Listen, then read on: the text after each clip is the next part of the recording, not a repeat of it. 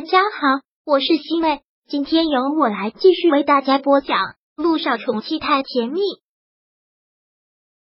第七百五十三章。谁敢动他？开玩笑，雷伊真的是觉得好笑至极，他的样子像是在开玩笑吗？我没有在开玩笑，我只是在阐述一个事实：是你做的那些伤天害理的事情，是你做的那些卑鄙无耻的事情。思成是你的亲弟弟，我也很想问你是如何下得去手的？你的内心阴暗到什么地步，才能想要置你的亲弟弟于死地？爷爷，舒可愿听到这里，好像实在是听不下去了，很大声的喊了老爷子一声：“我看依依是疯了吧？他在胡说八道什么呀？他居然说南风想要害思辰，这怎么可能呢？你们两个还真是演戏一绝啊！”一唱一和，早就设计好的剧情了，对吧？就是要把自己推得干干净净。的确，我没有证据在这里，口说无凭。但你们这样若无其事、装无辜的坐在这里，不觉得很恶心吗？你们怎么能坐得住的？这些推辞的话又怎么说得出口的？舒可愿听到这里，居然很委屈、很着急的哭了出来，看着老爷子。一副要让他帮忙做主的样子，爷爷，这丫头真的是疯了吧？在这里胡说八道什么？他居然说南风想要害死思辰，怎么可能呢？还说三年前的那场火灾人为的，是人为的，什么意思？说的是南风纵火吗？这是不是也太可笑了？舒可愿现在真的是觉得很可笑，然后看着涟漪问道：“依依。”如果你真的想诬陷一个人，你至少要调查一下，总要找点有说服力的事情啊！三年前的那场火灾简直是太可笑了。思辰发生火灾的时候，南风跟我正在国外啊，怎么可能是他纵火？做这种事情会自己亲自动手吗？当我三岁孩子啊！涟漪反问。涟漪，木南风现在特别愤怒的样子，凡事要讲证据。我知道刚开始相亲的事情，我得罪了你，没有跟你说实话，你一直耿耿于怀，但也不至于编造出这样的事情来陷害我。这可是故意杀人的大罪，这个帽子我戴不起。我刚才说过了，人在做，天在看，不要把自己撇得干干净净的。既然你做了，就会留下痕迹，我迟早会找到证据，到时候看你还怎么狡辩。既然你也知道你没有证据，就这样说出来，不觉得可笑吗？还真的是造谣一张嘴，而且你这可不是单单的造谣，你这说的都要把我送进监狱去了。依依，我是不是跟你有什么仇？你怎么能如此血口喷人，冤枉好人呢？如果我想要害思辰的话，一把火烧不死他，在照顾他的三年里，我有大把的机会害他。我为什么不这么做呢？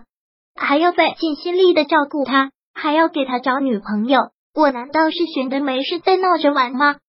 这也是林一没有想明白的一点。林一很清楚，他就是在挖着陷阱让他跳，但他并没有那么好的自控能力。看到他们两个如此伪善，如此虚伪的样子，他就是忍不住要说：“爷爷，也许您觉得我说的很荒唐。”我知道木南风是您的孙儿，我这样说你肯定会相信他。但思辰也是你的孙儿，他流浪在外这么多年，现在终于是回到了穆家，你也不希望他被奸人所害吧？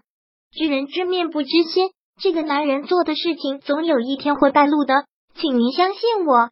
木南风他其实没有表面上那么的不争，那么的付出，他其实野心很大，他就是想要穆家所有的财产。他就是想要天灵酒庄，您要把这些东西都留给思辰，他不甘心，所以就想一不做二不休。只有思辰不在这个世上了，他才能得逞，所以一而再再而三的伤害思辰。涟漪，木南风现在是彻底的恼怒了，直接拍了桌子：“你实在太过分了，在我身上泼这样的脏水，对你有什么好处？那你也在怕吧？我在怕。”涟漪听到他反咬一口，简直是觉得可笑。行得正，坐得端，我怕什么？你这样不断的往我身上泼脏水，难道不是因为你也惦记着穆家的财产吗？穆南风真的就反咬一口了。你是生怕我跟可愿也拿到穆家的财产吧？所以不惜用这样的手段往我们身上泼脏水。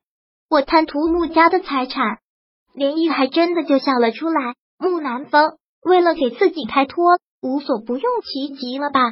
我又不缺钱，我会惦记穆家的财产。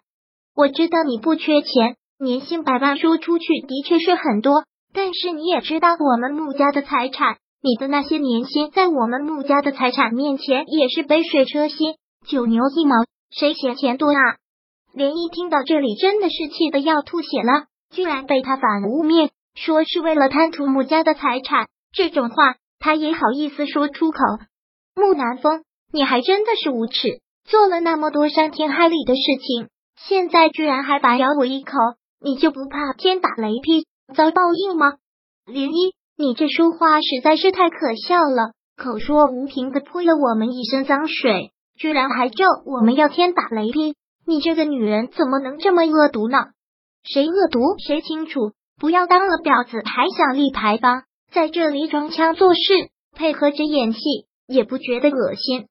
林一真的是气坏了。气的都有些口不择言了。涟漪，你说话怎么能这么难听啊？什么当了婊子还想立牌坊？你居然骂我是婊子！我可是你嫂子，你居然说话这么难听！别这么急着对号入座，谁心里肮脏谁清楚。涟漪干脆这样说了出来，但是却越发的激怒了舒可愿，直接跑过去想要扇他一耳光。涟漪，你才是个贱人！我让你在这里血口喷人！舒可月气冲冲的跑过去，扬起手来就要打他一耳光，但他的耳光还没有落到涟漪的脸上，就已经被慕思辰紧紧的攥住了手腕。今天谁要是敢动一依一下，谁就别想好好的出这个门。慕斯沉挡在了涟漪的前面，特别凶的这么对舒可月提醒。